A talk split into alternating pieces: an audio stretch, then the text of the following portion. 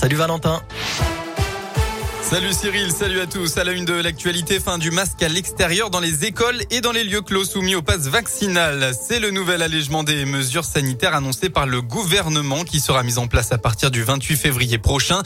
Le port du masque en intérieur ne sera donc plus obligatoire dans les lieux clos soumis au pass vaccinal. En revanche, il sera maintenu dans les trains et les avions et dans les lieux clos non soumis au pass, selon le ministre de la Santé Olivier Véran. Concernant le nouveau protocole scolaire dans les écoles, le ministre de l'Éducation Jean-Michel Blanquer l'a officiellement présenté en fin de matinée. Parmi les nouvelles mesures, plus de masques dans les cours de récré, que ce soit pour les enfants ou pour les adultes. Plus de masques non plus pour les activités sportives à l'intérieur. En revanche, il reste toujours obligatoire en classe. Concernant les autotests pour les enfants, un seul sera réalisé pour les cas contacts au lieu de trois actuellement. Il sera à faire deux jours après l'annonce d'un cas dans une classe et les parents n'auront plus besoin de faire d'attestation sur l'honneur.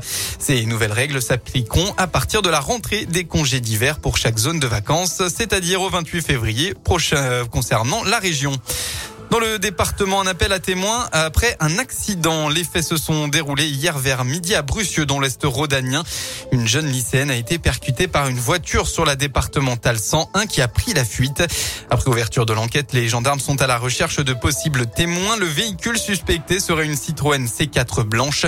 Alors si vous avez des renseignements concernant cet accident, n'hésitez pas à contacter la gendarmerie de Saint-Laurent de Chamousset au 04 74 70 50 17.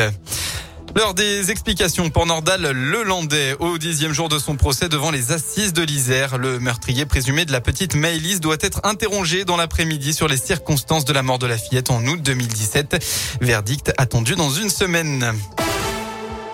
On passe au sport. Grosse première déception pour l'équipe de France de biathlon au d'hiver à Pékin. Les Françaises n'y étaient pas ce matin dans le sprint. Seule Anaïs Bescon intègre le top 10, 9e à un peu plus d'une minute de la médaille d'or, la Norvégienne Marte Holzboe Reuseland.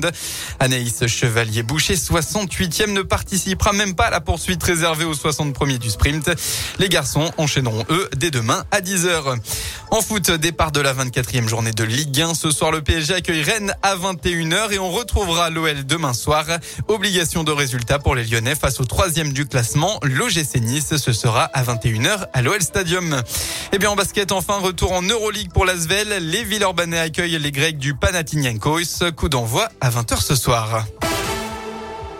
Voilà pour l'essentiel de l'actualité. Un coup d'œil à la météo du soleil, du soleil et encore du soleil dans le Rhône. Le ciel restera sans nuages jusqu'à la fin de la journée.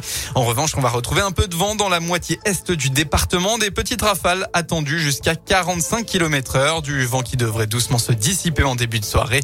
Côté Mercure, il fera au maximum de votre après-midi entre 7 et 8 degrés. Merci.